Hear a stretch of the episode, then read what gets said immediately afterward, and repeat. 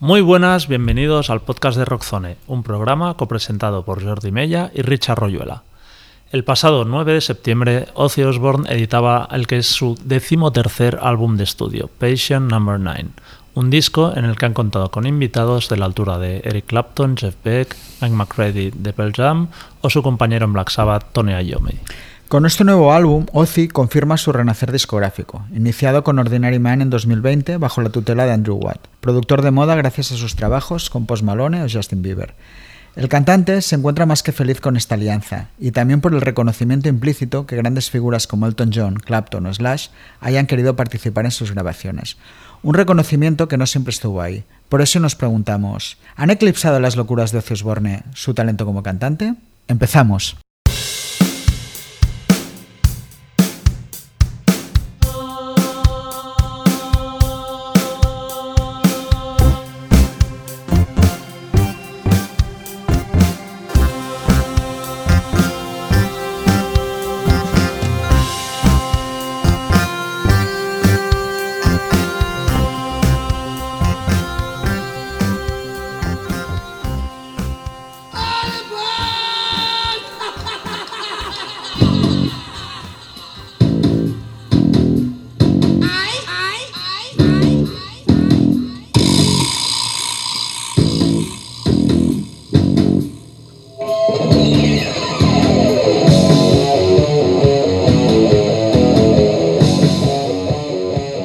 Cuando Ozzy anunció en 2019 la cancelación de su gira mundial por problemas respiratorios, daba la impresión de que su carrera se estaba aproximando a su final.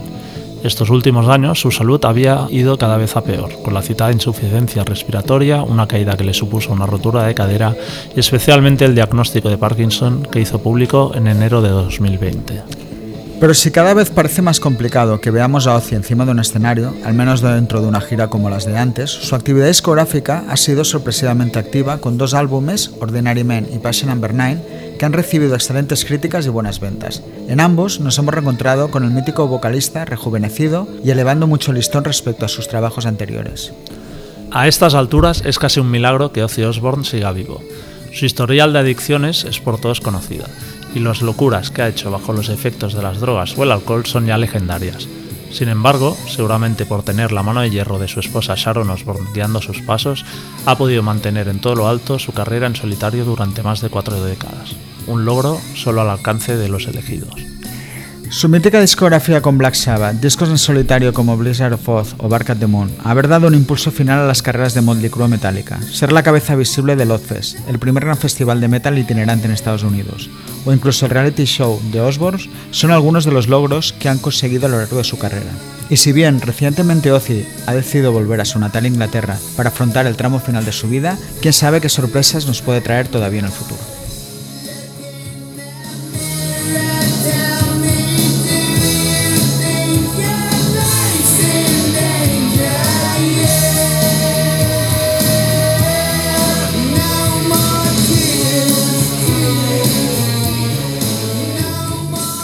Para charlar sobre Ozzy Osbourne, hoy tenemos a tres invitados que ya han estado en el podcast. Eh, en primer lugar, os presentamos a nuestro colaborador, Andrés Martínez. Hola, Andrés. Buenas. Hola, hola. También saludamos a Sergio Martos, vocalista de Schizophrenic Spacer y que también podéis leer en Ruta 66. Hola, Sergio. Hola, familia, ¿qué tal? Muy bien. Y por último tenemos a Javi Guerrero, diseñador gráfico y vocalista de la banda Avern. Hola Xavi. Hola, ¿qué tal? Buenas tardes. Pues muy bien chicos, encantado de teneros y gracias a los tres, como siempre, un placer. Y bueno, empezaremos hablando del nuevo álbum de Ozzy, Passion Number 9, eh, y un poco como del anterior Ordinary Man, que ha marcado una nueva etapa dentro de, de su carrera. ¿Os ha sorprendido el nivel que ha mostrado y esta relación tan fructífera con el productor Andrew Watt? Andrés. A mí sí, la verdad. A mí me ha sorprendido bastante. De hecho, cuando salió Ordinary Men, eh, creo que fue Sergio que me, puso, que me puso en alerta de que era un disco realmente bueno y que sonaba muy bien. Y cuando lo escuché, es que lo, lo más sorprendente es que me sonaba súper fresco. Y después de, la vorágine de, todo el tema de Black Sabbath, de la, gira de despedida de Black Sabbath y demás, que se descolgara con un disco tan fresco y tan, y tan, realmente tan bueno, pues me sorprendió mucho. Y ahora se descuelga con, con Passion Number Night, que, incluso me gusta más. O sea, eh, son dos discos que están ahí, ahí, pero incluso este disco todavía me gusta más. O sea, el, nivel que ha mostrado me, me, ha parecido sorprendentemente bueno. Sorprendentemente bueno. Pero bueno, sí es un tío muy inteligente. Se, se ha sabido rodear siempre de gente muy, muy capaz y muy brillante. Muy bien. ¿Tú, Sergio? A mí no me sorprende por el hecho de que él a estas alturas de su carrera ya lo tiene todo absolutamente dicho. ¿Qué quiero decir con esto? Que al final, eh, todos esos años que ha intentado estar al lado del público del nu metal y POD, todo este tipo de bandas que él apoyaba también con su festival con el Office, él a, los setenta y pico tacos, pues yo creo que ha querido hacer el, disco que, que le ha salido de forma natural es tan natural Patient Number 9 que al final, incluso habiendo tanto guitarra colaborador, no tiene la sensación de ser un disco de aquello en el que tienes que cortar y pegar para intentar eh, em, diferenciar lo que es los guitarras he invitado de lo que es la propia canción. Que en muchos discos, joder, yo que sé, hablo de los discos del Lee West o Pat Travers, de toda esta gente que en los últimos años han hecho muchas colaboraciones, veía siempre que era como un, un corta y pega, ¿no? Y aquí no, aquí incluso el solo de Clapton, aunque sea que es Clapton, está muy insertado en los surcos del disco.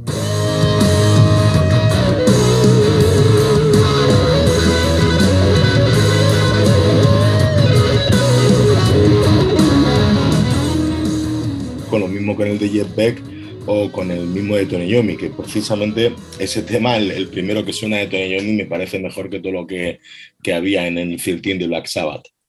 Pero eso es otro tema. Muy bien. Eh, Javi.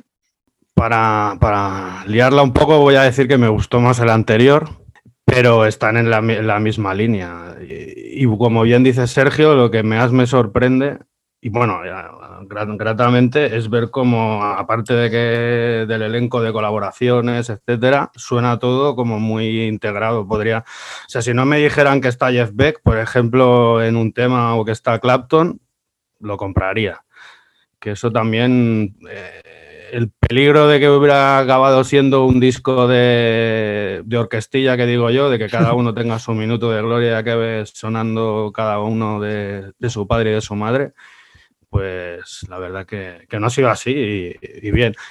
No sé, yo es que todavía me estoy, me estoy acostumbrando a esta nueva época de ocio.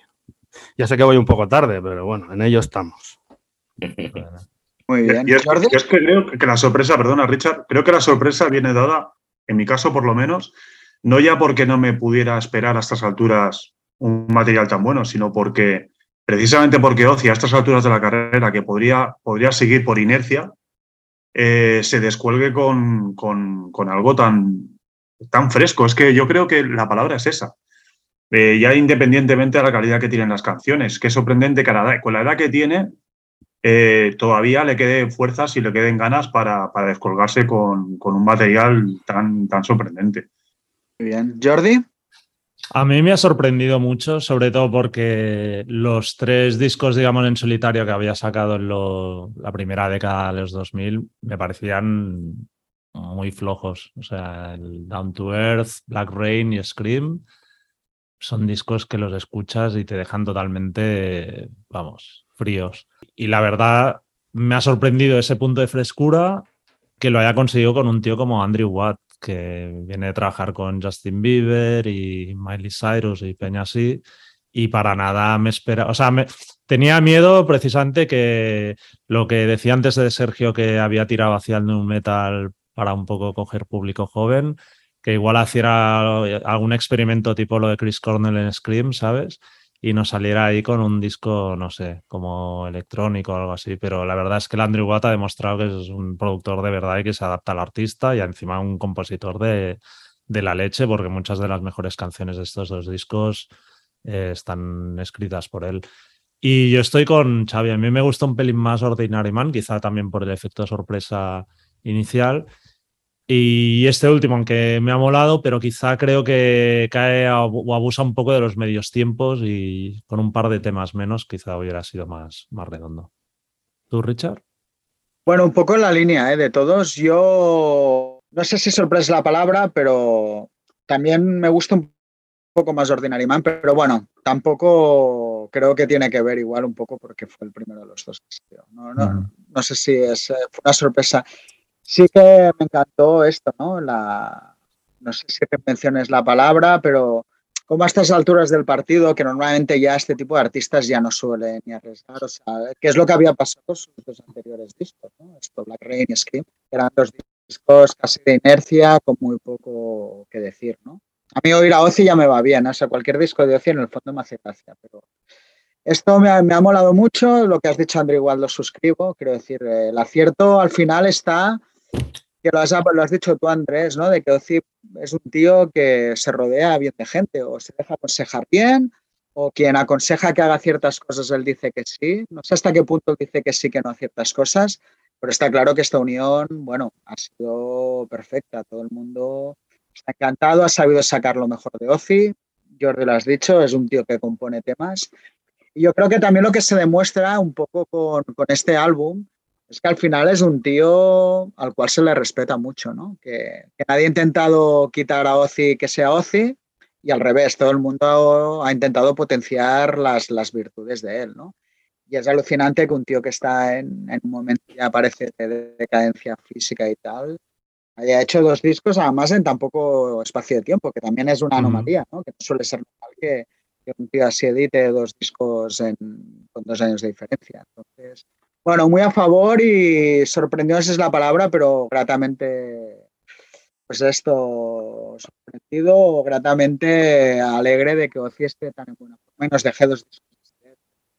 Hablando más en general de lo que sería su discografía, ¿qué, discos destacaríais de su carrera en solitario? Eh? Hablamos.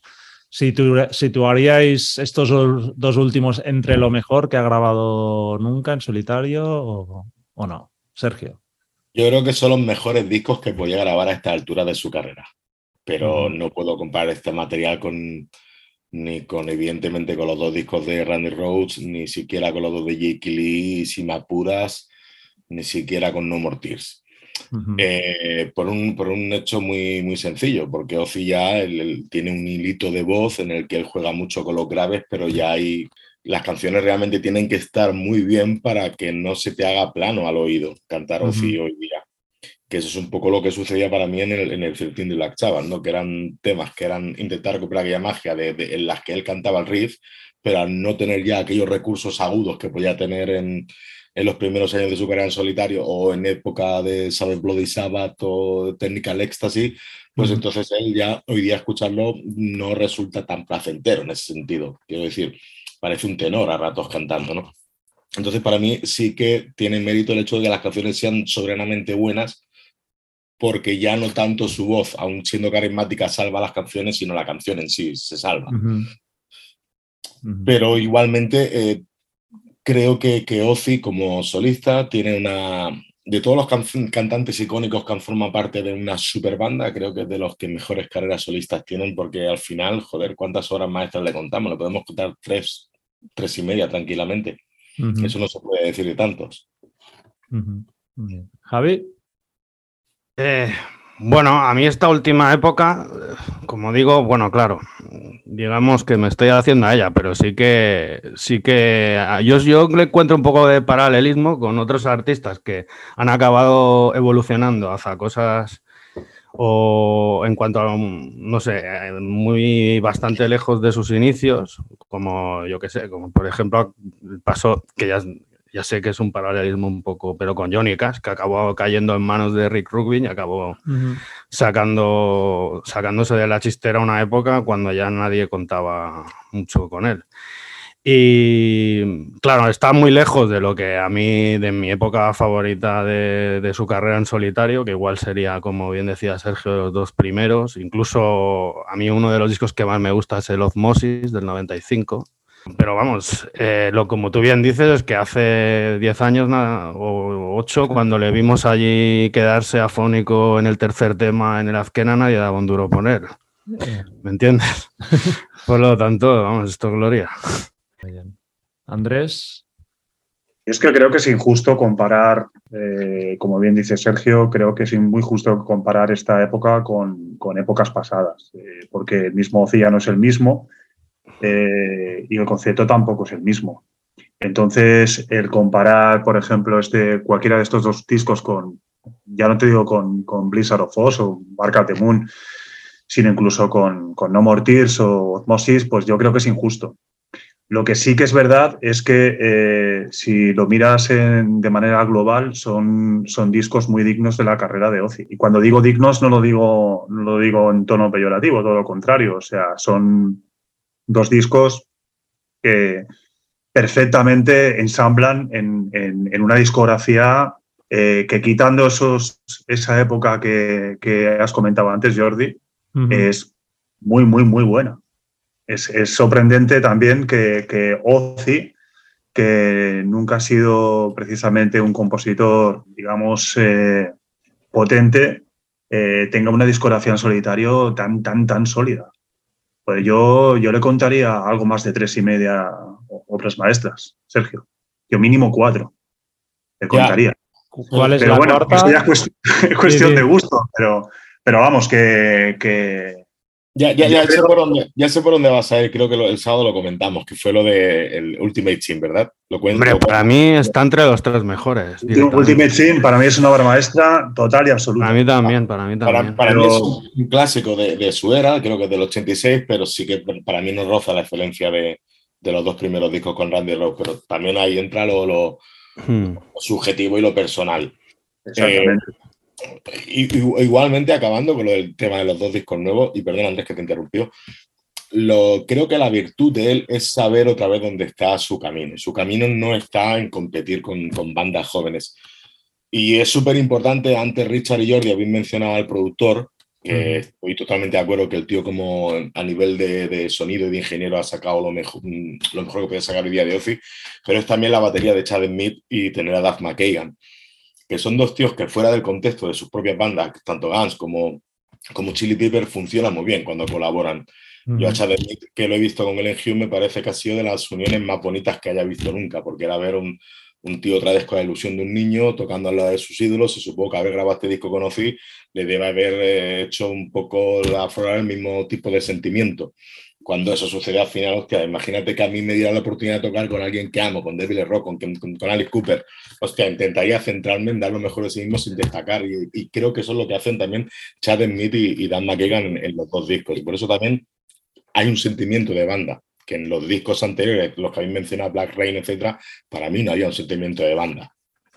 Y seguramente porque Chad Smith, después de haber grabado los dos tostones con Rejo Chili Peppers, le, debe, apetecer bastante pegar un poco de caña con Ozzy. Debo añadir que en esos dos discos, por lo menos, hay bastante ya a mitad que creo que el tío la disfruta. Y, he llegado a escuchar medios discos de los dos discos de Rejo Chili Peppers, con lo cual es más de lo que había escuchado de Rejo Chili Peppers en las últimas dos décadas. Bueno, era una pullita así gratuita, pero bueno. Eh, Richard, eh, discografía de Ozzy, discos que te gustan más. ¿Compararías estos dos últimos con...? Bueno, yo creo que estos están bien como están. Creo que como discos finales de Ozzy creo que van a ser... Son muy dignos, como ha hecho Andrés, en el mejor de la sentido de la palabra. Y un poco intentar comparar con sus clásicos, pues bueno, tampoco no sé, no, no me he puesto a plantearlo. Lo que está claro que son dos discos que me apetece oír en cualquier momento. Creo que, pues, que no pasa eh, de los clásicos, pues bueno, por aquí cada uno, yo creo que los primeros, todos unos clásicos, a mí incluido Ultimate Sim, me gustan todos. De hecho, el que menos de esos cuatro primeros, curiosamente, es Diary of a Madman. Si tuviera que hacer una escala de los cuatro, ¿eh? O sea, me gusta, quizás sí, no sé por qué, a veces hay discos que, gustándome mucho, ¿eh? Sergio ya si me estuviera delante me está quedando dos collejas de las buenas. Quiero decir que al final que disfrute más Barcat de Moon que Dire of a no puedo hacer nada, es lo que siento, ¿no? No, es evidente. Que partiendo la base que es un grandioso disco, ¿eh? Pero, pero esto. Y luego ha habido cosas en su discografía. A mí no Mortiers me parece un discazo, que creo que se supo reinventar muy bien ahí. Osmosis es un disco también que, tiene sus temas. Incluso tú lo has puesto, pero Don't Ver tiene ahí sus temitas también. Quiero decir que, no es que sea un disco redondo, pero que también tenía su rollo. No sé, es que creo que su discografía es buena en general, o sea, no tiene no tiene realmente discos. Quizá los dos últimos Hostia, antes de estos son. A mí Scream me parece una castaña y Down to Earth, lo siento, pero me, me parece una castaña. O sea, Ya. Pues no sé, Don't to. Scream sí que es un disco que tampoco lo puedo opinar. Mucho lo vi en su momento, pero Don't to Earth tampoco lo vi. Yo sé que es verdad, alguna vez lo hemos hablado. Le tienes bastante. Lo tienes Sí. bastante pero Pero sí- vamos, que, que me parece una discografía dignísima. ¿eh? O sea, el nivel, si cogiéramos de tanto por ciento, creo que es alto. ¿eh?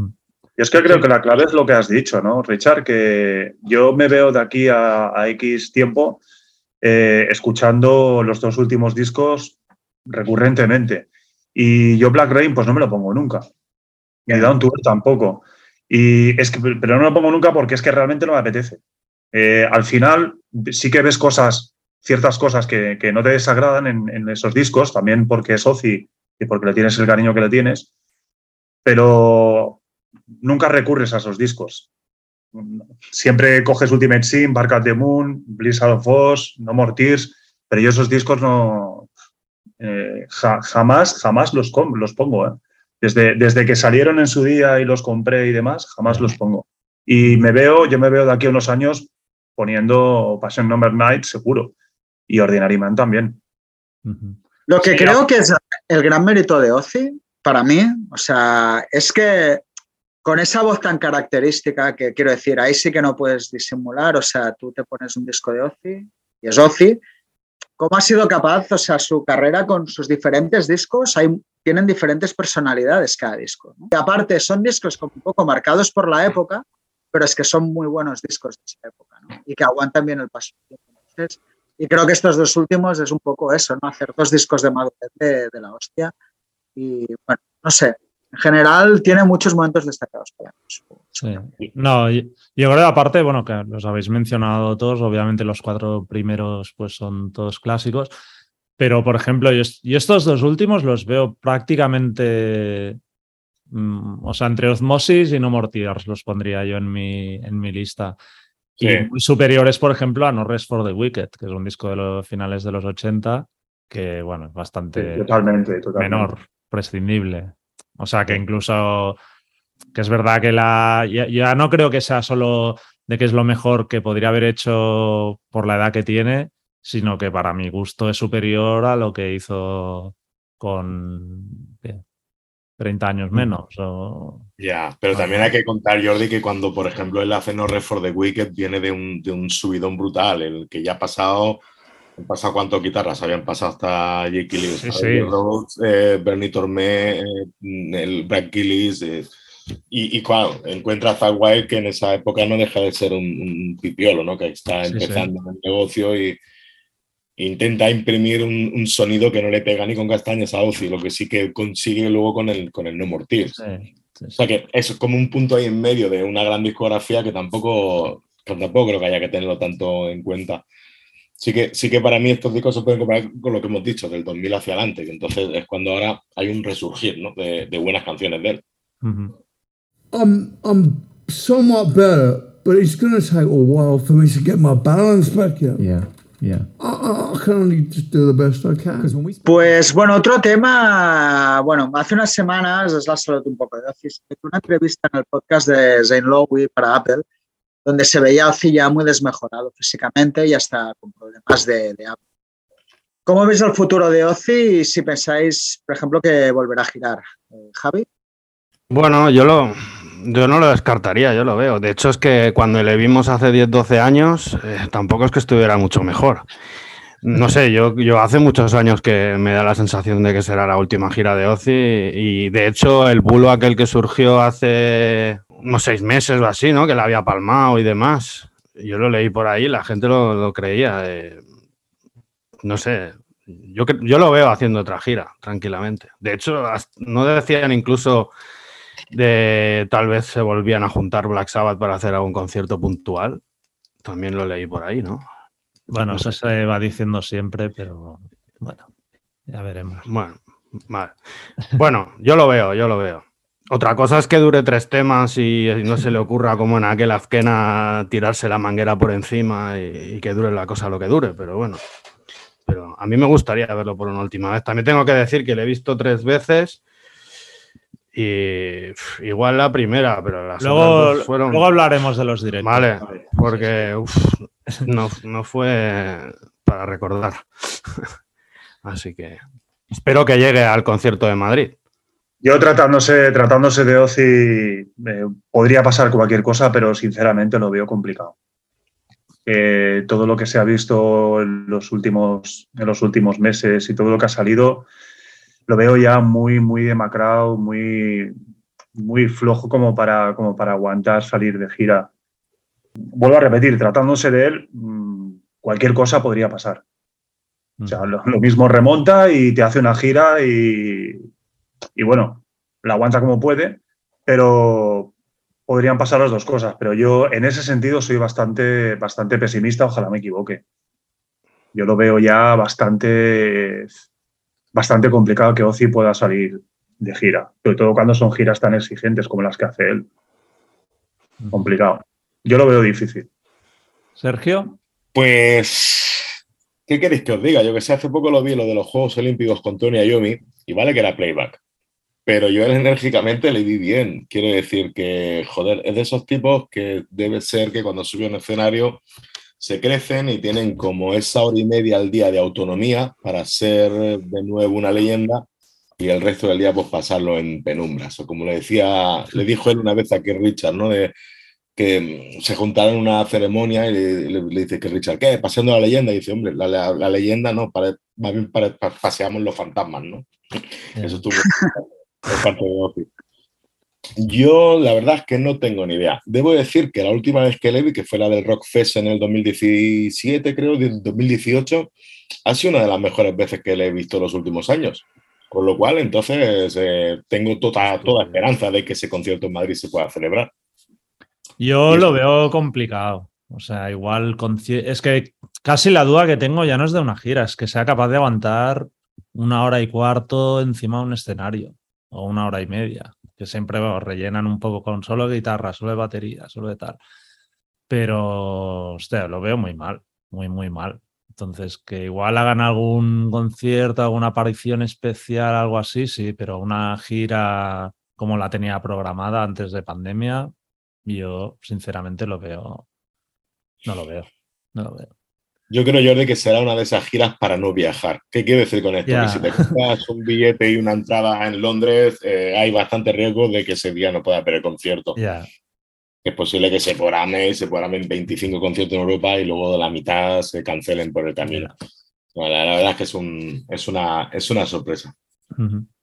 Yo creo que no, o sea, yo ya, aparte, estamos hablando ya de que hay Parkinson, ya son enfermedades degenerativas. ¿no? Creo que estamos entrando ya en otro terreno que vamos allá de, de las cosas de Ozzy, ¿no? Que ha tenido y que siempre se ha recuperado de alguna manera lo que decía Sergio, ¿no? De que al menos podía ser un escenario y esa hora y media, mejor o peor. Ya lo hemos visto de todo, ¿no? Luego hablaremos de los directos. Ya, pero yo creo que es que no está ya para, para aguantar esto una hora encima de un escenario, menos para empezar a viajar a, ciudad en ciudad haciendo bolos, aunque se los separen tres días. Yo me da que puede que haya algo, algunos bolos específicos, muy concretos, pero creo que OCI, tal como lo conocemos en directo y tal, se ha acabado. Muy a mi es que aparte podría ser un poco triste. Yo que no sé si habéis visto el documental ese de Glenn Campbell, que hace la última gira, así como con ya un Parkinson que va avanzando a medida que avanza la gira y de golpe el tío se olvida de las letras, repite, vuelve a empezar una canción porque no se acuerda que la acaba de tocar, eh, se mueve como perdido por el escenario. Entonces puede llegar un momento que es que hasta sea incluso cruel sacar una persona enferma en un escenario. Que hemos tenido un ejemplo, creo que nunca está bien que no se haga sangre de eso, pero que la última etapa de Lemia era eso, ¿no? Se olvidaba letras, prácticamente no podía estar en el escenario sea, era muy triste ver eso. Yo creo que espero que Ozzy no lo deje hacerlo, ¿no? Eh, creo que es triste, pero creo que sería lo mejor. O sea, si no vamos a ver momentos muy patéticos y creo que no nadie lo merece, empezando por él. Vamos, que me quedo sin la gira. Yo creo que, sí, creo, ¿eh? nunca se sabe, pero y lo que ha dicho Sergio también, y si gira, el, es, será como una ruleta. Pues, mm.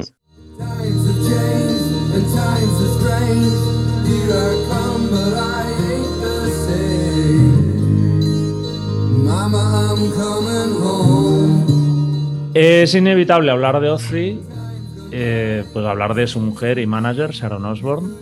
¿Qué opináis de su figura y qué importancia creéis que ha tenido en, la carrera de, su marido? Andrés. A mí Sharon Osbourne es, un personaje en sí que siempre me ha repateado muchísimo. Siempre. Pero hay que reconocer que, empezando porque creo que lo ha mantenido vivo. Yo creo que ha tenido una importancia capital en, en- en la carrera de Ozzy, sobre todo a la hora de mantenerlo un mínimo centrado. Un mínimo centrado. Luego podemos debatir sobre si las decisiones que ha tomado sobre, sobre la carrera de Ozzy han sido la- las mejores o no, o, la- o las más apropiadas o no. Pero creo que, Sharon ha sido un personaje. eh, Yo creo que si Sharon no hubiera aparecido en la vida de Ozzy, eh, no hubiéramos conocido, o sea, no hubiéramos eh, conocido al Ozzy de los últimos, mm, a lo mejor, 15, 20 años. Lo digo sinceramente.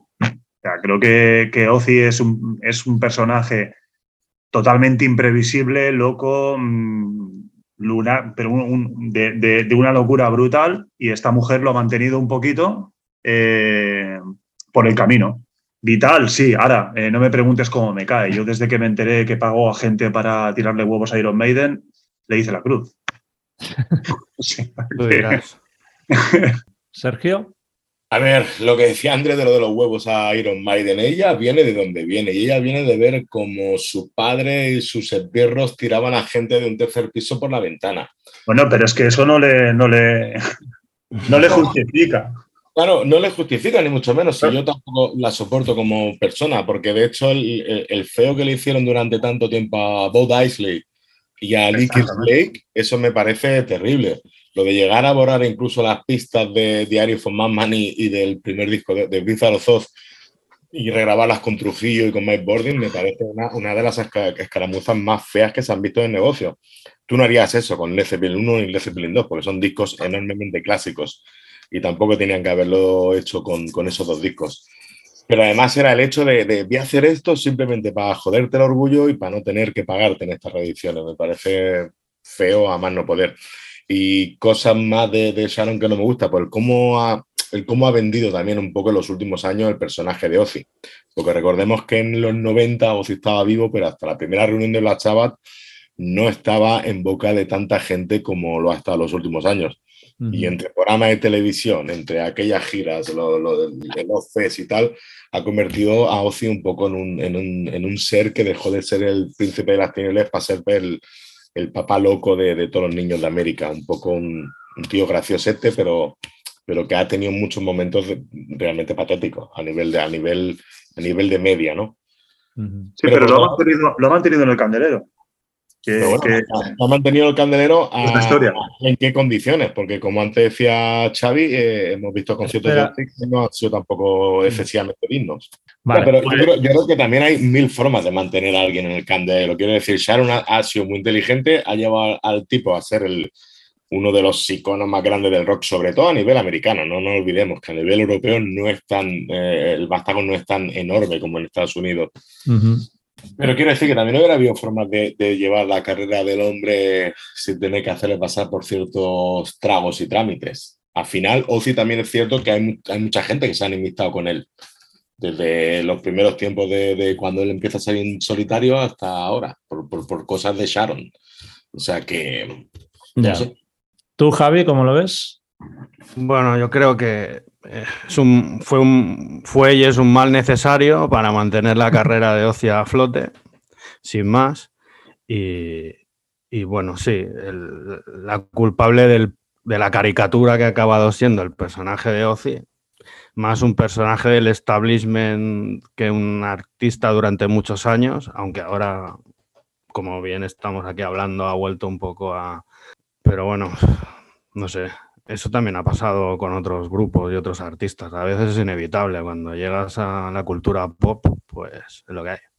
Claro, el problema de Ozzy, eh, Xavi, es que ha sido excesivamente famoso.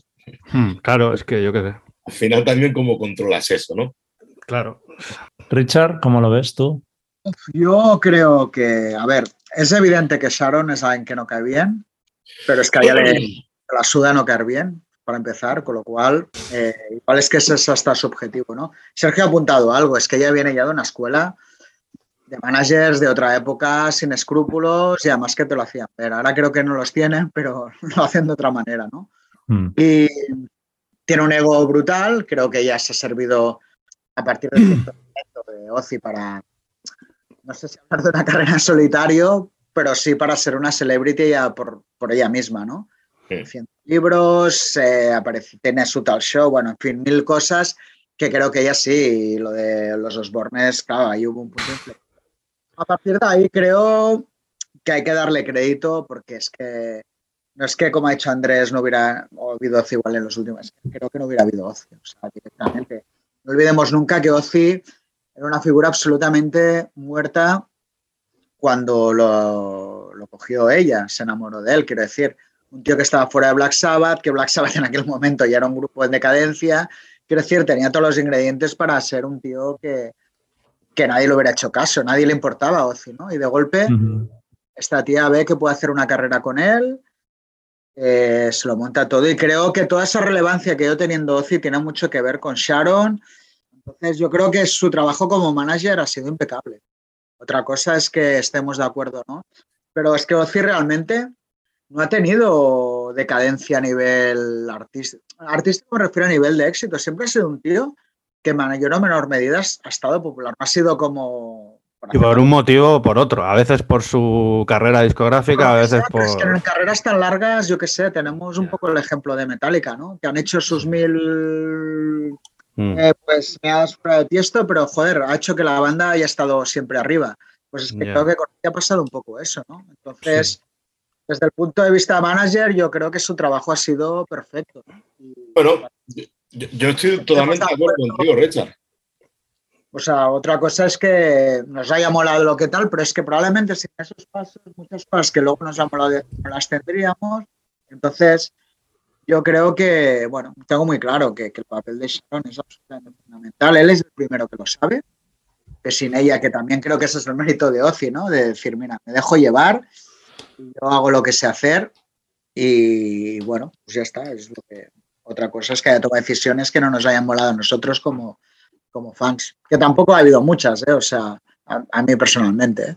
O sea, Bueno, yo la veo un poco como Mourinho. O sea, te caerá como el culo, pero sus, al menos durante una época, sus equipos ganaban y, y era así.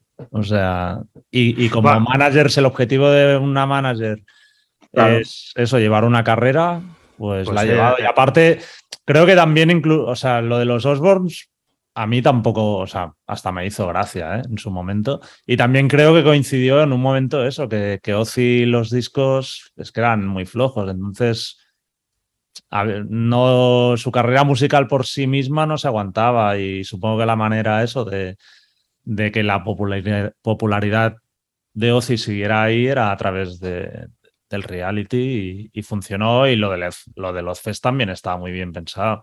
Porque es decir, bueno, primero que igual una gira de Ozzy como él solo tocaría en salas mucho más pequeñas. O sea, me acuerdo la gira de, Ozmoz, de Osmosis, sí, cuando lo vi en, en Los Ángeles tocaba en el Palladium, que son 4.000 personas. O sea, que tampoco era aquello un pabellón enorme precisamente. Y en cambio, lo de pero los- lo de una los punta. fest, Esa, esa gira, la de los Moses, que a mí me enganchó en Nueva York también, era un Sí. precalentamiento. Tú lo viste en el, en el Palladium y yo me quedé a las puertas de verlo en el Rowland de Nueva York, que es un sitio también de 3.000 personas o por ahí. Él luego la gira en el 96, que fue al principio, fue en pabellones potentes, ¿eh? O y, sea, los, quiero decir, y llenaba, porque sí, sí, porque además Sí, él venía vale, de vale. haberse retirado.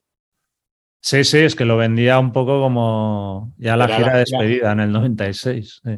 No, no, no, no, la gira de despedida fue en el 92, que fue la, la que aquí pasó por Celeste. Bueno, la- sí, exacto, exacto. Y luego la gira de Don Moses fue la Retirement Socks, pero fíjate, en el 96 él encabeza toda una gira por pabellones y, y- y los llenó segurísimo porque en esa época compraban Metal Edge y lo seguían mucho.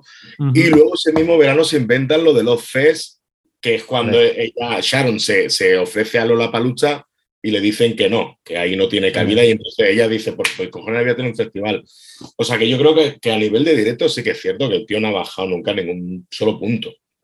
No, es una cosa bestial. Sí, pero yo creo que, o sea, en esos años que se hizo el Ozfest, dudo sinceramente que se hubiera girado él como Ozzy solo, hubiera tenido tanta gente. O sea, se supo arropar muy bien de todas las bandas, o sea, grupo de moda que salía, grupo que estaba en el Ozfest dentro del metal, ¿no? Bueno, pero al final también es mérito de, en ese sentido de él y de, ella de que esa banda sea tan potente quiera estar ahí, porque no olvidemos que él cerraba siempre su festival. Él, nunca, era el segundo, nunca, era el segundo, del cartel, siempre era cabeza cartel. No, siempre era arriba, sí, sí. Y luego también se junta de que en esos años él empieza ya con las pequeñas reuniones aquellas con Black Sabbath, que ya en el 97 ya hay una reunión de Black Sabbath y recorren toda América dentro de los FES. nosotros lo vimos en aquella gira. Quitó con Pamplona, ¿no? También. Sí, pero aquella fue anterior. Ah, vale.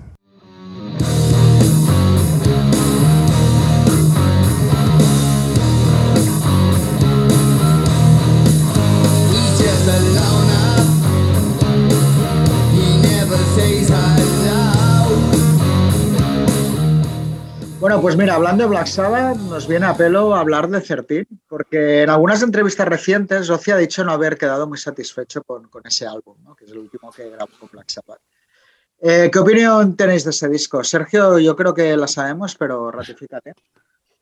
A mí me parece un disco muy forzado, lo cual no quiere decir que no haya llegado a disfrutarlo en algún momento, porque bueno, está el bajo de Butler y tal, y, y en algún momento sí que hay alguna comunión, pero creo que cometen un error imperdonable y de bulto que es tener la batería de Rage Against the Machine. No porque el tío no sea bueno, sino porque él no sabe hacer la lectura de esas canciones como Dios manda. De hecho, Rick Rubin le propuso antes de que muriese a Ginger Baker, y creo que hubiera sido perfecto. Si sabréis que, que Ginger Baker grabó el segundo disco de Master of Reality, o sea, que no era un tío desfasadísimo, era un tío que si le ofrecían un proyecto, el tío sabía hacer las lecturas perfectamente.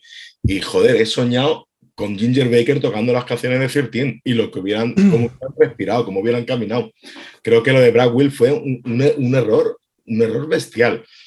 Y luego el hecho de que también Rubin le se obligue a encontrarse a sí mismo comparándose con el primer disco, pues hace que haya un montón de canciones que son clones de clones. Y que queréis que diga, a mí eso es lo... Hubiera preferido un disco de Descartes como el de Van Halen, que al menos eran temas que no se habían utilizado y eran inéditos, a intentar recomponer canciones que ya existen. O sea, la balada se parece a Planet Caravan, el primer tema parece Black Sabbath. Es que no, no, no tengo mucho que destacar de, ese disco positivamente. Javi. Bueno, yo en su día lo recibí haciendo la ola, a mí me, encantó. Eh, lo del batería de Rage Against the Machine, bueno, tampoco lo veo algo tan. Sí que, evidentemente no tiene el feeling jazzístico que pudiera tener, por ejemplo, el que tú comentas. Vale, sí. Y eh, claro, para nada tiene el toque de, Bill Ward y demás. Pero, pero no sé, a mí me parece un, regreso muy, muy digno. Sí que es cierto que, que, tiene eso, que una canción te recuerda a War Peace, la otra del palo no sé qué, es un poquito, sí, tiene eso. Pero, pero no sé, a mí me parece un buen disco. De hecho, a día de hoy todavía me lo pongo a veces y lo disfruto. No sé. Muy bien. Andrés. A mí me pareció un disco tremendo. Y hoy en día me lo sigue pareciendo. Eh, lo que comenta Sergio del tema de la batería, puedo estar de acuerdo. Puedo estar de acuerdo porque además yo soy de los que le da mucha importancia a esos detalles. Pero a pesar de que es cierto de que los temas sonaban a clones de otros temas, creo que los temas eran muy buenos. O sea, eh, ha habido en la discografía de Black Sabbath, creo que hay temas clones de otros temas, en la misma discografía clásica de Black Sabbath. Eh, aquí yo creo que seguramente empujados por Rick Rubin, ellos quisieron hacer un disco clásico de Black Sabbath y, lo lograron. Eh, si me voló la cabeza el disco, eh, no, no me vuelo la cabeza. Eh, y no me parece que el disco fuera rompedor eh, para ser un disco de, de regreso Black Sabbath, pero como fan de Black Sabbath lo disfruté muchísimo y lo sigo disfrutando. De hecho, a raíz de las, de, las declaraciones de Ozzy y de incluso críticas que he escuchado, me lo he vuelto a poner hace poco y lo he disfrutado igual que cuando salió. No puedo decir que me sorprenda, que me, sorprendiera como cuando escuché los discos clásicos de Black Sabbath, descubrí los discos clásicos de Black Sabbath, pero lo disfruté muchísimo, muchísimo y lo sigo disfrutando y de hecho creo que lo voy a seguir disfrutando. Que hubiera sido mejorable, evidentemente, si hubieran escogido otra batería o, si Bill Ward hubiera estado ahí, pues hubiera sido mejor, pero yo creo que es un gran disco de, regreso. Qué fácil hubiera sido decirle a Bill Ward, oye tío, vamos a intentar arreglar esto y vente otra vez. Es que a veces lo de las relaciones humanas es una cosa que dices, joder. Estoy completamente de acuerdo, Sergio. Si es que eh, eh, esto es como cuando es como, Tommy Tyler dijo, en un mundo perfecto Ace debería de ser siempre el guitarrista de Kiss. Claro. En un mundo perfecto, pero es que vivimos en un mundo imperfecto y dentro de ese mundo imperfecto, pues el, el poder disfrutar de Cirtin me parece una opción cojonuda para, para un fan de Black Sabbath. Que podía haber sido mejor, por supuesto, que se podían dejar de gilipolleces y haberse reunido con Bill Ward, también. Pero dentro de lo que tenemos, pues creo que es muy disfrutable. Sin duda, sí. A mí me gustó mucho ¿eh? cuando salió el disco y sigo pensando que es un gran disco, sobre todo porque creo que hostia, el reto era mayúsculo y para mí lo, lo salvaron. Y, y, sobre todo por, viniendo de una época muy mala de Ozzy, para mí fue un poco el, la reconciliación, podríamos decir, con, con Ozzy, decir, joder, aún puedo hacer cosas guapas, ¿no? Y, y eso, sí, lo de la batería, pues, pero bueno, a saber lo que pasó ahí dentro y lo que sigue pasando y por qué cojones no han sido capaces de, de volver a, a reunirse los, los, cuatro, porque sería lo más lógico. Pero a mí me sigue pareciendo un, un gran disco. Es que dentro de lo lógico, Jordi, yo creo que ah. incluso haber tenido ahí a Tommy Clufetos, que es el tío que luego, con el que luego han girado. Es que yo, yo no entiendo lo de llamar al tío de Rechaque de Machine. Tienes a Clufetos que está hecho ya un poco al sonido de la banda, pues trátelo a él. Bueno. No bueno, sé. dijo Rubén que se ve que no encajaba. O sea, de hecho fue la primera opción, ¿eh? Para, o sea, que empezaron con él, creo. Entonces, bueno, yo creo que esa historia, bueno, a saber. Yo lo que al final creo es eso, que un regalo, poder tener un disco más de Black Sabbath, tener un reto que el grupo superó. A mí el disco me gusta. Y además creo que Ozzy canta súper bien en ese disco. O sea, sí. está a un nivel brutal. De, está sembrado. De los mejores de su carrera. O sea, a mí hay momentos que creo que es donde está casi, hostia, el alma del disco. O sea, hay momentos que lo veo absolutamente, pero arriba, arriba. O sea, creo que Rubin sí que tuvo que hacer maravillas con él. Y bueno, está bien que exista, quiero decir, no es ninguna mancha negra y es un disco que te puedes oír y, bueno, pues eso, hubiera molado más de otra manera, sí, pero creo que está muy por encima de lo que podíamos haber esperado. ¿eh? Así uh -huh. que, y teniendo en cuenta según qué discos que han salido con el nombre de Black Sabbath, pues yeah. es bastante digno, no sé.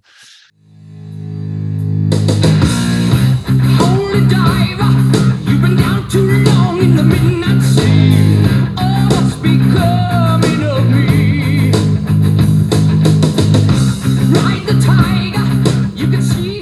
Pues ya que, hemos hablado de, de, Sabbath, haremos un pequeño apunte de Ronnie James Dio, ya que esta semana se estrena en el Festival Inédit en Barcelona el documental dedicado al cantante, que se llama Dreamers Never Die, donde además Javi, que está aquí presente en el podcast, estará pinchando en el pase que se hace el día 1 de noviembre. Puestos a comparar, ¿qué carrera en solitario os parece mejor, la de Ozzy o la de Dio en solitario? Javi. Me pones entre la espalda y la pared. Pero habla, en cuanto a carreras de solitario, sí se. Uf, es que es muy complicado. Pero claro, los cuatro primeros discos de Dio los pones en una balanza con los cuatro de Ozzy al principio. Joder. Eh, yo creo que me quedaría igual con los cuatro primeros de Dio. De Dio. Me toca más la fibra. Diga, yo soy muy amante de las espadas, los dragones y todo lo épico. Y bueno, la, la cabra tira al monte. Andrés. Pero... Yo aquí... El tema de Black Sabbath no hablaré, ¿eh? si es mejor con Ozzy o con Dio, de ese tema no. no. Eso ya decimos el eso no, Exacto, exacto. No, no, no toca. Yo aquí adoro a Dio, lo adoro, pero, pero creo que como carrera en solitario no hay color. Para mi gusto, en, de manera global, no, no hay color entre una carrera y otra. Creo que Dio, los dos primeros discos son brutales, dos clásicos. A partir de ahí, del tercero, yo creo que ya empieza a bajar. Eh, grabó algunos discos muy, muy, muy flojos y Ozzy, los cuatro primeros para mí son cuatro obras maestras y aquí ya sí que entramos dentro de, los gustos personales, pero para mí los cuatro primeros de Ozzy son obras maestras totales, absolutas y luego tiene discazos brutales, ya nos hemos comentado, No More Tears, Osmosis. Y Dio con Dio no me pasa eso. Eh, creo que Dio es un intérprete, un cantante muchísimo más mm, técnicamente muchísimo mejor que Ozzy, pero la personalidad que tiene Ozzy y cómo, cómo ha dirigido su carrera en solitario Ozzy, yo creo que le gana por goleada. Sergio. Para, mí, yo estoy con Andrés, para mí no hay comparación. Eh, puedo entender que si te gusta cierto tipo de heavy o de voz, por ejemplo, pues sea más de Dios, pero a mí la carrera de, de Ozzy me parece de notable alto y la de Dio quitando los dos primeros, luego para mí ha habido muchos altibajos, incluso algún momento que, joder, que se podía haber evitado. Creo que por suerte Dio, y esto ya es un apunte personal, se despide a lo grande con el disco que hace con Jeven Ángel, que sí que para mí es un, es un disco digno de, irse al otro mundo y además con, no sé, con todos en un estado muy creativo. De hecho, me gusta más ese disco que Septim. Ahí lo dejo. Muy bien. Richard. Bueno, sí, eh, no hay color, quiero decir. La carrera de es mucho mejor, más interesante, con todo el amor que le tenemos a Dios. Antes no sé quién hablaba, Sergio, de... Pero yo he hablado de amor, ¿eh? No he hablado de... O sea, me vengo que he hablado desde el sentimiento, tampoco no, pues era, una, era una opinión subjetiva. Yo no soy una persona objetiva, ya lo sabéis. No, no, para más, o sea, eso se trata, no. Pero que hace Sergio, ¿no? Has hablado de que el disco de Sabbath era como una fotocopia de tema por tema. O sea, para fotocopias los discos de Dio, ¿no? Es que eran todos igual de estructura. Pero fotocopias bien hechas. Eh. Sí, pero bueno, que iba perdiendo para mí cada vez más. Bueno, Holiday Bear mm. evidentemente está a la altura de cualquier clásico de Ozzy, pero la carrera de uno mm. no, para mí no, se puede comparar. O sea, la yeah. es mucho superior. ¿Jordi? No, para mí igual. O sea, no, no hay color y quizá lo que le faltó a Dio fue tener una Sharon al lado que, que le supiera poner ahí, no sé. También creo que, que es eso, el, el estilo de, de, Dio, incluso vocal, era como mucho más de una época y creo que era bastante más difícil igual de, de adaptar, aunque es cierto que los discos, el disco de Heaven Angel es, es brutal pero ya estaba encuadrado también en un, no sé, en, un momento concreto. Mm, en cambio, Ozzy ha podido como hacer cosas muy distintas a nivel de estilo, a pesar de ser una voz como rara, pero tiene esa capacidad melódica que hace que pueda hacer temas muy comerciales, cosa que, que no hace, vamos, fuera de los dos primeros no, no ha conseguido nunca nada parecido. Así que pero bueno, con ganas de ver el documental, ¿eh? Por eso. Javi, que no quita la otra. ¿no? ¿Eh? Bueno, no sé, hay gustos para todo. Yo sigo en mis 13, yo no sé, hablo desde la pasión, sí que estoy, Javi, Javi, ya está, ya está muy bien que ya está muy bien que contrapunto, está claro, o sea, que sí, ya está muy bien, ¿eh? De hecho, entrando a la siguiente pregunta, una de las cosas que creo que ha tenido es que siempre está rodeado de excelentes músicos. ¿no? Igual el Dio no ha tenido esa clase de músicos tan excelente, todavía haber tenido muy buenos músicos también.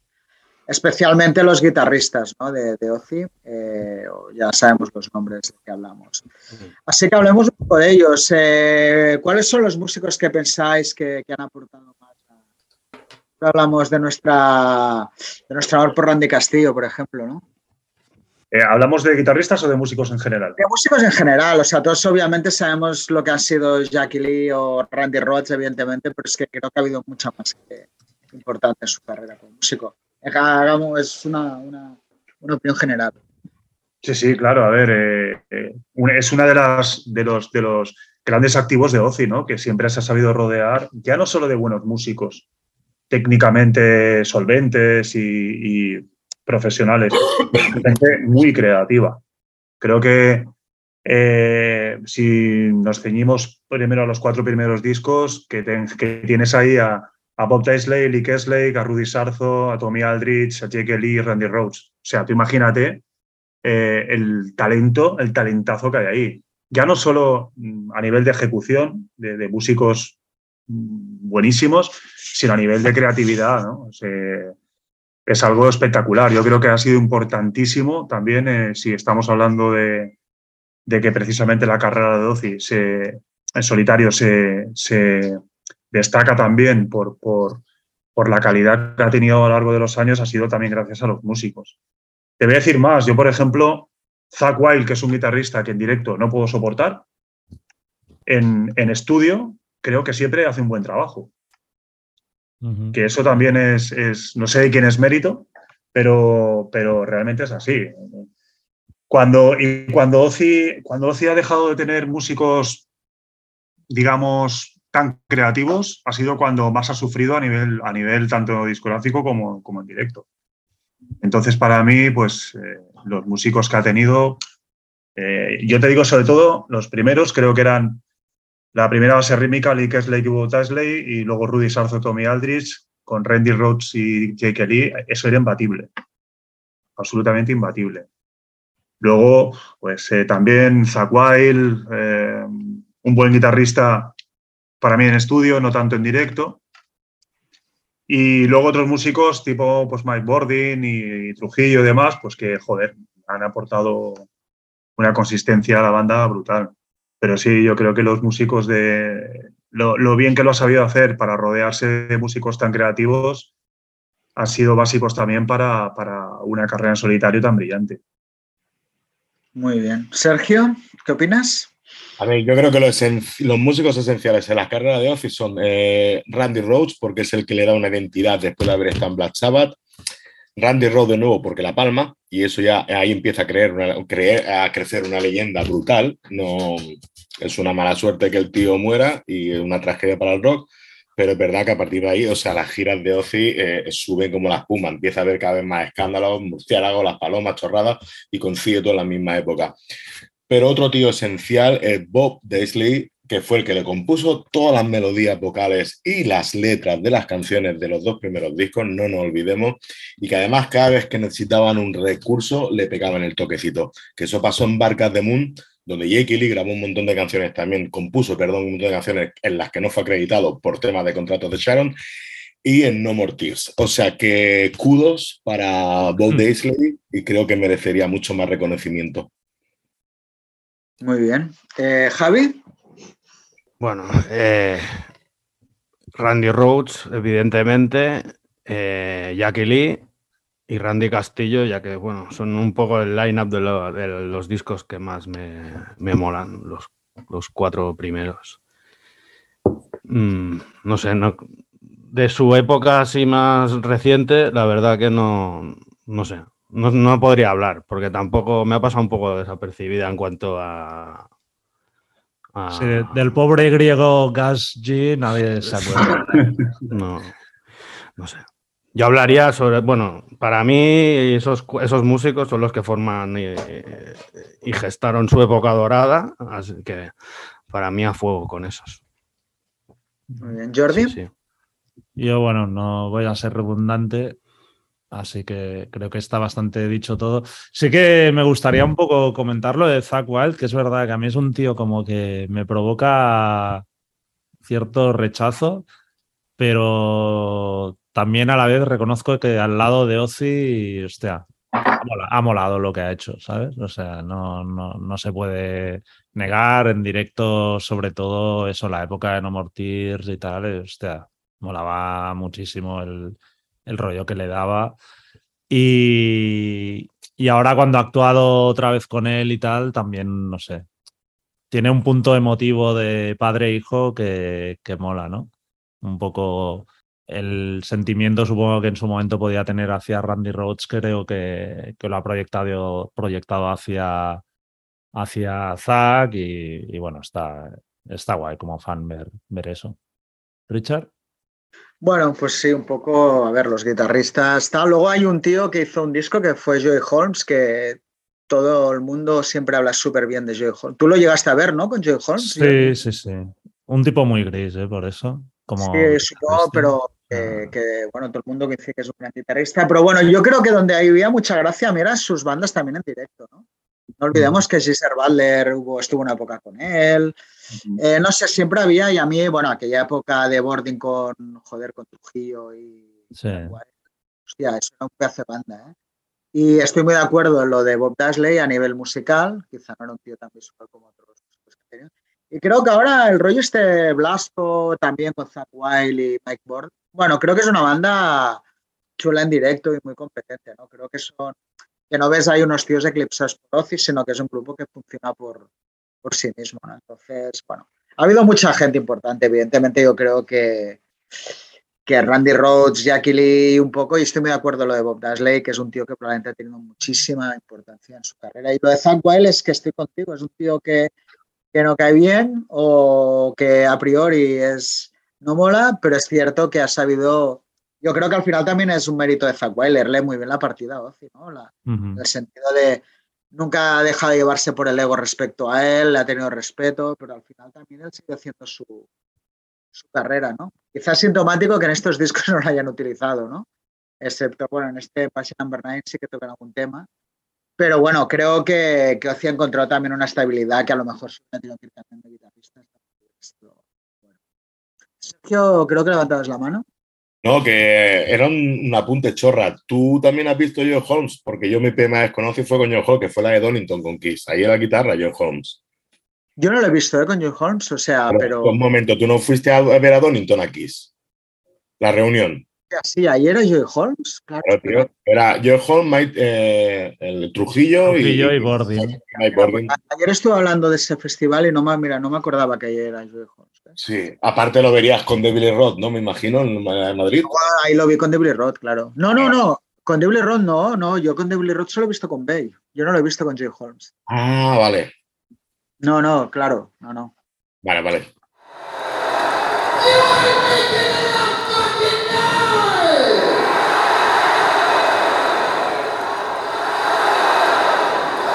Bueno, debido a sus múltiples adicciones, Ozzy ha tenido muchos altibajos a lo largo de su carrera y eso se ha notado especialmente en sus directos, con noches antológicas, pero también otras terribles. ¿Cuál ha sido vuestra experiencia en los conciertos de, de Ozzy, Sergio? Yo no tenía la suerte de, como Andrés, de que lo vio en la gira de Ultimate Sin, cuando él todavía estaba dentro de sus cabales y aunque estuviera mal jodido por el alcohol, las drogas, pues como tenía todavía la juventud de su lado, pues podía compensar bien ese equilibrio. Yo ya mi primera vez en la de la que comentaba hace un momento, la de Donington, que fue en el 96, uh -huh. y ahí no sé si lo recordáis vosotros dos que estabais, que era a mitad de bolo a la cuarta canción, ya no podía ni, sí, sí. prácticamente ni entonar. Y recuerdo una imagen muy triste que me cautivó mucho, que fue verle llorar por pantalla. Entonces, luego supe que él se había del, se larga del recinto, adelantan todo el tema de, los rollos instrumentales, y es cuando él decide que él se larga del recinto, que él no vuelve a salir al escenario, y Sharon le coge, le pone la camiseta de la selección inglesa de no sé quién, le hace tomar no sé qué gagras, y luego sale vuelve al escenario y acaba haciendo una media hora que es brutalísima. Y entonces tengo sentimientos encontrados con él porque, joder, nunca lo he visto en su plenitud. Siempre he visto a ese Ozzy Torpón que canta como puede y dentro de esas limitaciones, pues unas veces bien y otras no tan bien. Eh, supongo que por mi amor a, a él eh, le he perdonado todas esas noches que no han sido realmente buenas, que la vez el Mocio Arroz de Zaragoza, ¿no? Mira, pues curiosamente la mejor noche que le he visto hace fue la de Black Sabbath en, en, San Sebastián, porque ahí sí que creo que rayó, rayó a la altura de la leyenda, a nivel de voz y a nivel escénico. Uh -huh. Javi. Bueno, claro. Mm, yo debo decir que por edad, eh, pues po pocas veces le he visto, pero y debo decir que el, precisamente lo habéis mencionado antes, el mejor concierto que le he visto fue en el Rockfest, en la última edición, porque las otras dos veces que le vi, una de ellas estábamos juntos, algunos aquí, los aquí presentes, y mm. bueno, estábamos a 5 grados en Vitoria, sacó la manguera, empezó a mojar a la gente, se mojó él, todo él, y a los cuatro temas adiós voz y al día siguiente había cancelado la gira europea porque no, porque no había voz, había una faringitis o una neumonía, lo que fuera. No sé, Ozzy es lo que tiene, eh, la locura del genio, que autodestructivo, sin control, y pues a veces sale bien, a veces sale mal. Andrés. Pues yo tengo que decir que de todas las veces que lo he visto, ninguna me ha, me ha, me ha decepcionado, sinceramente. Habré tenido suerte. Yo, por ejemplo, el, esa famosa noche de Azquena no, no estuve allí. Eh, hubo mucha gente que, con la que hablé al día siguiente que me comentó que había sido un desastre y demás. Pero yo la verdad es que siempre que lo he visto ha dado un buen bolo. Siempre. Eh, la última vez fue el, día del Rockfest, que me pareció bien. Estuvo muy bien. Estuvo muy bien. Mm, mi primera vez fue en el Donington del 86, que he de decir, he de decir que era un, crío que iba a ver a Ozzy y lo eclipsó Jake Lee. Pero aquel, aquel bolo fue eh, espectacular. Y él estaba muy pasado de peso, pero cantó muy bien, se movió por el escenario muy bien. Las veces, las dos veces con Black Sabbath, me ha encantado. No, no puedo, no puedo ni tan siquiera decir, hostia, es que ha cantado muy mal. No, la segunda vez con Black Sabbath no se movía del metro y medio del micro, pero cantó muy bien, realmente. Entonces yo, yo no tengo ninguna, ninguna experiencia con Ozzy en la que haya salido en plan, madre mía, está acabadísimo. Eh, ¿Por qué no? Porque no ha sido así. En el Razmataz, cuando vine al Razmataz, también lo disfruté mucho. A lo mejor también el amor que le tengo hace que, que, no sea tan exigente, pero, pero es que realmente no, nunca me ha decepcionado en directo de las veces que yo lo he visto. Richard. Bueno, yo un poco, Andrés, yo ver a encima un escenario ya para mí ya, ya me tiene casi ganado, ¿no? He visto muchos conciertos de él, eh, destacaría mucho, yo el de No Mortirs en Celeste me pareció una bestialidad. él estaba muy en forma en aquella época, fue de aquellos periodos, la primera fue la gira No for the Wicked, que ahí estuvo más justo, pero a mí la de Radmatat me pareció brutal. Eh, luego me encantó, vosotros sabéis del Rockfest, yo lo vi en Rockfest, pero lo había visto eh, unos días antes en Download. Y ahí estuvo increíble, o sea, no tuvo nada que ver con, o sea, el concierto de Rockfest estuvo bien, pero comparado con Download, eh, bueno, un poco lo que decía, ¿no? los genios, ¿no? Pues son impredecibles y un mismo bolo con cinco días de diferencia marca una vida, ¿no? Y yo qué sé, a mí el de la Azquena estuve, pero lo que digo, hizo gracia verlo. El de Donington, tío, fue de una humanidad brutal, que también fue un poco aquel día me acabó de conquistar, ¿no? De, ver la vulnerabilidad, pero cómo lo levantó. Y luego, Jordi, supongo que estás de acuerdo, el de Black Sabbath que vimos en Nueva York. Aquello fue histórico, o sea, es uno de los conciertos, desde luego, de mi vida. Aparte, en aquella gira iban con Bill Ward, es la única vez que los he podido ver con Bill Ward. Y es que el bolo fue irreal. curiosamente, luego, al cabo de el, dos bolos después suspendió, me acuerdo. O sea, es que, bueno, cayó una tromba de agua brutal aquel día. pero le sienta bien el agua. Le sienta bien. Jordi, ¿tú? Sí, yo ahora estaba haciendo memoria, creo que lo he visto eso, cinco veces en solitario y tres con, con Saba. Y incluso en sus peores noches yo lo salvo. O sea, es un. Así como hay otros cantantes que cuando no tienen voz no hay nada. Ozzy ves que al menos lo, intenta, o sea, y, ese querer gustar y aunque caiga a veces en, la payasada, pero para mí, no sé, me resulta tan entrañable que, que, me acaba gustando, ¿no? el, el, Donington ese del 96 fue el claro ejemplo, o sea, dices, este tío, o sea, el bolo es un puto desastre y de golpe, a base de empeño, lo, lo levanta y acaba triunfando a, a lo bestia. Y luego, bueno, el que has dicho tú de, Black Sabbath ahí en, el John Beach en Nueva York fue, fue increíble. Pero bueno, que yo creo que es eso, que incluso en sus peores noches, Ozzy sigue siendo Ozzy y merece la pena estar ahí. Muy bien, pues vamos con la pregunta final, vamos justitos, así que concisos, por favor. ¿Qué sería, ¿han eclipsado las locuras de Ozzy su talento como cantante? Javi. Bueno, en ocasiones, tal vez sí lo que hablábamos antes, lo del personaje acabó siendo a veces más la caricatura, acabó eclipsando lo, demás. Y, es una pena, pero en ocasiones sí, en parte sí. ¿Andrés? Yo creo que depende a que le preguntes. Yo creo que sí, es, evidente que, a Oji se le comió el personaje en, en algún momento de su carrera pero los que tenemos a Ozzy no como, como un icono del establishment, sino como el cantante original de Black Sabbath y el cantante que es, eh, nunca lo hemos visto como, como eso, precisamente, como uno de los mejores cantantes de la historia del rock. Entonces, depende a quién le preguntes, yo creo. Si le preguntas a un público en general, pues que evidentemente conocerán a Ozzy pues por, por el personaje de los Osborne y demás, pero si nos preguntas, le preguntas al verdadero aficionado del rock, seguro que siempre ha visto a Ozzy como, como el icono que es, como cantante, uno de los mejores cantantes de la historia. Sergio.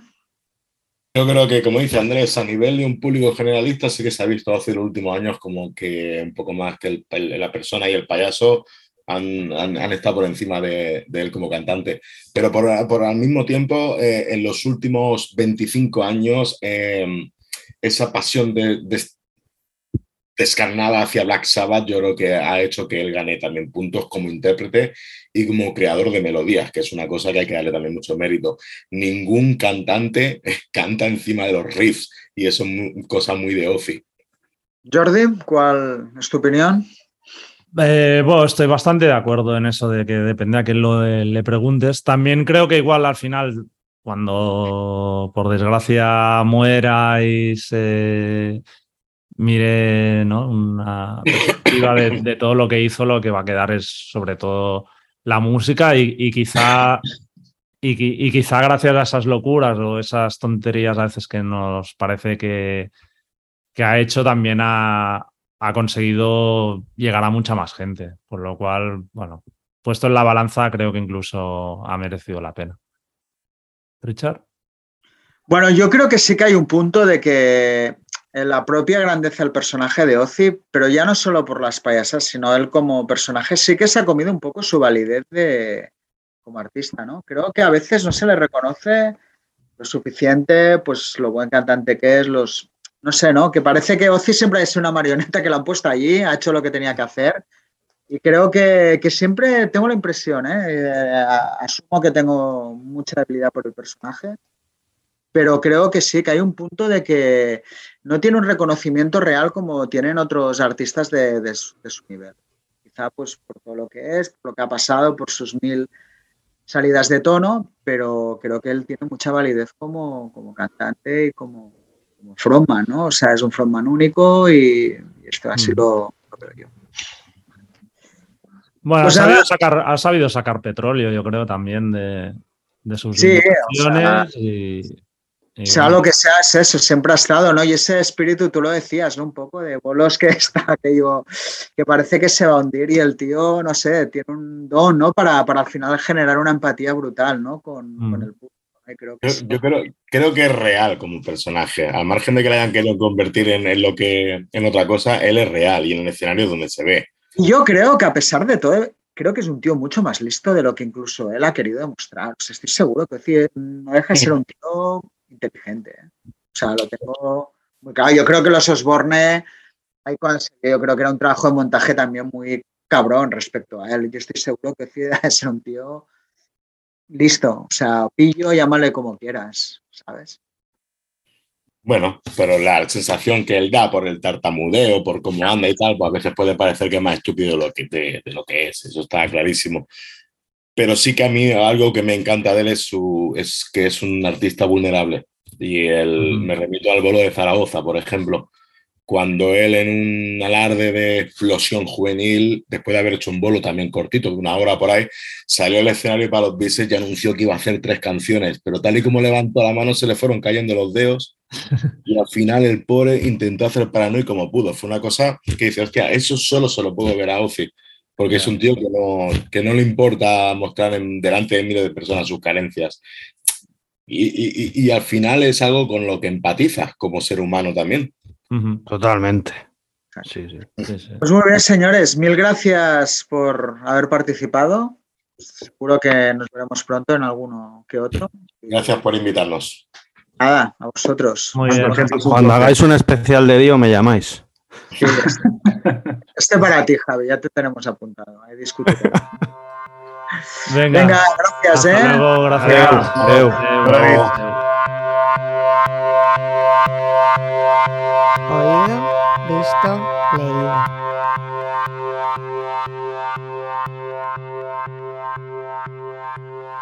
Pues vamos con las recomendaciones de Oído, Visto, Leído. Richard, empieza. Pues en Oído voy a hablar de Midnight, el nuevo disco de Taylor Swift, que me ha gustado mucho. Eh, en general me gusta todo lo que hace, ¿eh? pero bueno, veníamos de esta etapa así un poco folky, introspectiva y tal, un poco, pues no sé, supongo marcada por la pandemia, la enfermedad de su madre y tal. Y esto ha sido como una vuelta, no voy a decir a, a la grandeza de 1989, que es como yo creo su gran disco, pero sí que hay un punto muy parecido al Over, que era el siguiente, ¿no? Con un poco más pues de vuelta al pop.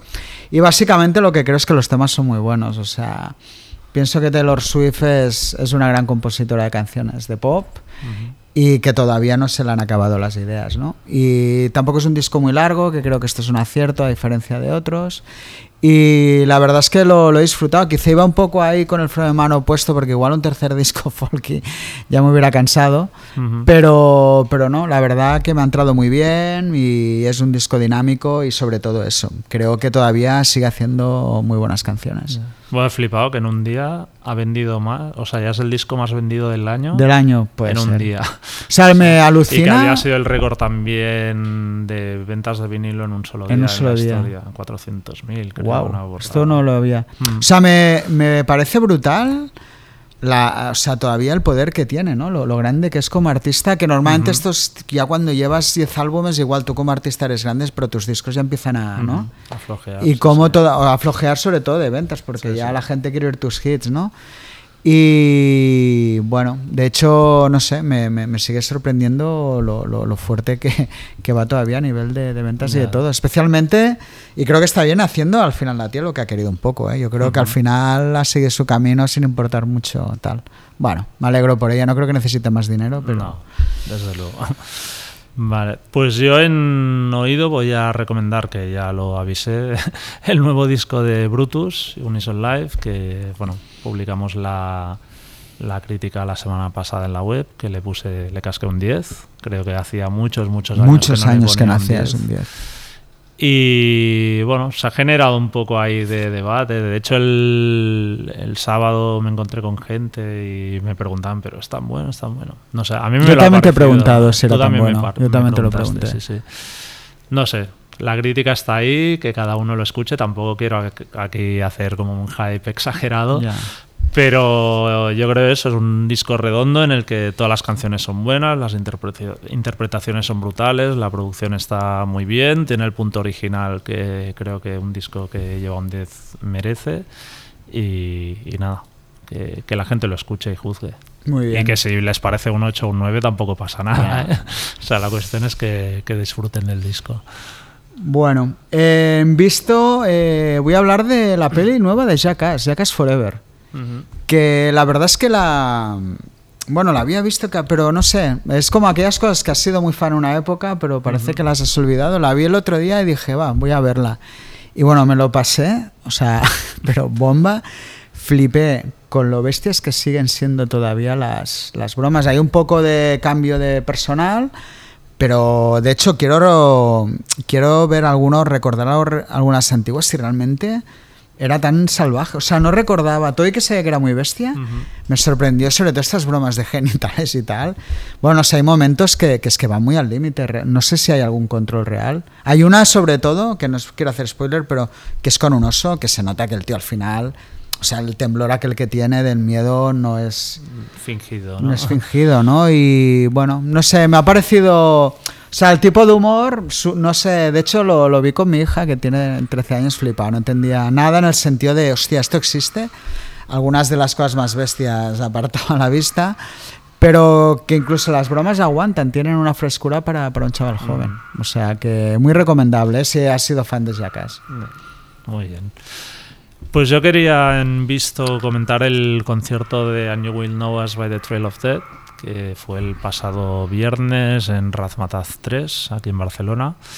Y, o sea, salí con una sensación agridulce, porque, o sea, es aquello de un grupo que había tenido una salida, un hype muy importante. O sea, recuerdo en la época de Drive-In y ellos estaban bastante parejos en un primer momento. Y ver cómo o sea, al final acaban tocando después de no sé cuántos discos para 90, 100 personas quizá. Eh, O sea que yo no sé cómo, yo qué sé, ver jugar a canales, ¿no? Supongo, pensar el potencial que tenía y que sigue siendo bueno, pero se ha quedado donde se ha quedado, ¿no? Y estos grupos es aquello que siempre me despiertan sentimientos contradictorios, porque por un lado admiro mucho que, aunque no les haya acompañado el éxito, sigan ahí en sus 13. Por otro, pues me pone un poco triste, porque es que los ves de pensar, hostia, cada día lo mismo, ¿no? De montar... Y que ya no remontas, ¿eh? No, no, O sea, no. Y aparte es que es un grupo que, que han seguido sacando discos buenos. O sea, no es aquello Mm. de decir, hostias, que de golpe se les acabó la inspiración y se han vuelto una mierda. No, no. El último que sacaron este año, el Bleed Here eh, Now, está, está muy bien. Y en directo, aparte, son una formación, aquellos son seis tíos, tres guitarras. O sea, van con todo. Ya. El volumen estaba atronador. Y siguen conservando ese punto un poco caótico que tenían, pero también muy bien llevado el acercamiento más al classic rock que han hecho en los últimos discos. No sé, una banda curiosa que yo creo que merecería mejor suerte Ya. y que espero que en otros países igual les vaya mejor, pero está claro que a nivel aquí y en Estados Unidos me da la sensación que es que ya No son, na- no ya. son nadie. Bueno, pues de hecho me he leído... Voy a hablar un poco de esto, ¿eh? Eh, y ahora voy a hablar yo de Brutus. De hecho, no, de hecho es para, bueno, recomendar la entrevista que les hiciste, que es portada de la revista, que aparte, bueno, de que la entrevista está muy bien, la historia sobre todo... Bueno, el disco este, como te ves tan bueno, pues sí, es tan bueno. O sea, he flipado, me ha encantado. Me, pero es que lo que me da pena es que un disco así en el fondo no vaya a pasar nada. No vaya a ser un disco, nada me entiendes, ¿no? De que de golpe una banda explote como un disco Como así. pasar antes. O sea, ya sé que siempre estamos con el antes y que ya no hemos de... Pero que es una pena en el mundo que se vive ahora que un disco como este no vaya a tener ninguna posibilidad, creo, de convertirse en mainstream, ¿no? Pero aparte es que ya lo, un poco lo, lo que me llama la atención de la entrevista ya es que es las propias bandas que ya no se lo creen, ¿no? En el sentido... O de que saben, no, no que no se lo crean, si yo lo entiendo, o sea, tiene una posición muy realista de que es que una banda así en otros tiempos sabía que podía un día aspirar a vender millones de discos o a petarlo. Ellos ya saben que eso no va a pasar, Brutus y cualquier otro, ¿no? Y eso en el fondo pues da un poco de, de lástima, básicamente porque has creado un disco súper bueno, además lo que, todo lo que has dicho tú, ¿no? Bien producido, bueno, o sea, tiene todos los condicionantes para, para más gustar a mucha gente, pero que al final se va a quedar pues en un coto especializado, estará entre lo mejor del año. Y bueno, es una reflexión un poco esto, ¿no? De que vas viendo que van pasando discos así excelentes que tampoco como este salen cada año tantos. no. Pero que al final mm, todo hace que, que nada explote pues hasta lo grande. Y creo que las propias bandas transmiten un poco eso, ¿no? Un conformismo pues que da un poco de, de pena. Al menos así es como lo veo yo ¿eh? Ya. por la, la entrevista. O sea, no hay Sí. aquellas declaraciones, lo vamos a... O sea, sí, queremos crecer, bla, bla, pero no hay aquel rollo de no crecer, de tocar en arena. Sí, bueno, yo creo también va un poco igual, o sea, condicionado por el contexto y también su propia mentalidad como músicos, que no son tíos que aspiren a mucho más. O sea, porque no es una cosa que sepan que yo creo. Ahí es donde está, ¿no? A Sí, decir, bueno, bueno, es que mira, esta banda que era como nosotros lo ha petado, ¿no? Claro. Ellos saben que esto ya no, o alguno no de su sello o cualquier cosa así. Pero bueno, el disco es, es, es excelente. Muy bien. Y yo he leído, bueno, quería comentar un poco toda la polémica que está habiendo con Kanye West.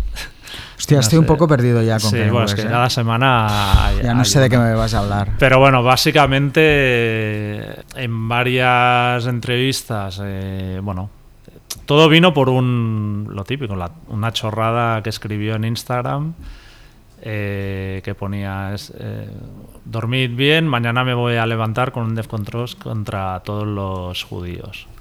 Entonces, bueno, han empezado a acusarle de antisemita, tal. El tío, por su parte, se declara judío. Eh, dice que lo ha hecho para que los judíos sientan lo que es lo que sienten los negros cuando se Los atacan. les atacan, sí. Y en plan, no, yo me estaba metiendo con los tíos de negocios que me han estafado durante toda mi vida y que eran judíos, y entonces yo le ataco a todos los judíos para que la gente vea lo mal que está atacar a todo un colectivo cuando en realidad solo estás atacando a una persona. Pero bueno, se le ha ido la olla ya completamente. El otro día además hizo dio una entrevista de estas larguísimas de hora y pico con ahora no me saldrá el nombre, pero bueno, un periodista inglés que trabajaba en The Sun, que hace entre, tiene un programa que se llama eh, Sin Censura, Uncensored, y, y bueno, el tío suelta una de burradas que flipas. O sea, Bueno, es, es que es, creo está... que Kanye West está bien de la cabeza. O sea, realmente tiene algún tipo. Sí, ¿no? bueno, o sea, él, no, él, no él lo digo ya de, no está loco. Que... En plan peyorativo, ¿eh? lo digo de, como una enfermedad real, ¿no? O sea, sí, yo creo sí. que no es lógico. Él, él, dice que es como que como los medios lo manipulan todo y le atacan y no le dejan explicar, que entonces parece que esté loco, pero que en realidad no está loco, que él es un genio, que bla, bla, bla. Pero bueno. es, es, bueno, no sé. No, no, Se no ha para, convertido no para. ya en un personaje. Pero bueno, esta mañana he leído que CIA lo han echado ya de la agencia. ¿Ah, sí? Eh, había una productora que tenía por estrenar un documental, no, No se lo va a hacer, estrenar. Eh, luego no me acuerdo qué marca de ropa también ya han roto relaciones. O sea que el tío está perdiendo como todos los apoyos. Porque bueno, al final es verdad que mucha de la industria del entretenimiento Son y tal judíos. son judíos, con lo cual estás Ya.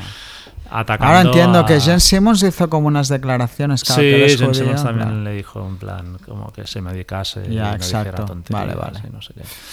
Pero bueno, que veremos cómo acaba. Él, él presume de en plan soy billonario y soy el único negro del mundo del espectáculo que me atrevo a decir estas cosas porque todos los que han estado antes en mi posición al final cuando ha llegado el momento no se han atrevido. Mm, Pero bueno, veremos si No la sé. carrera de Kanye West Ya, eh, hacia dónde va ya. hacia dónde va. Ya, Bueno. Muy bien, pues nada, hasta la semana que viene. Muy bien.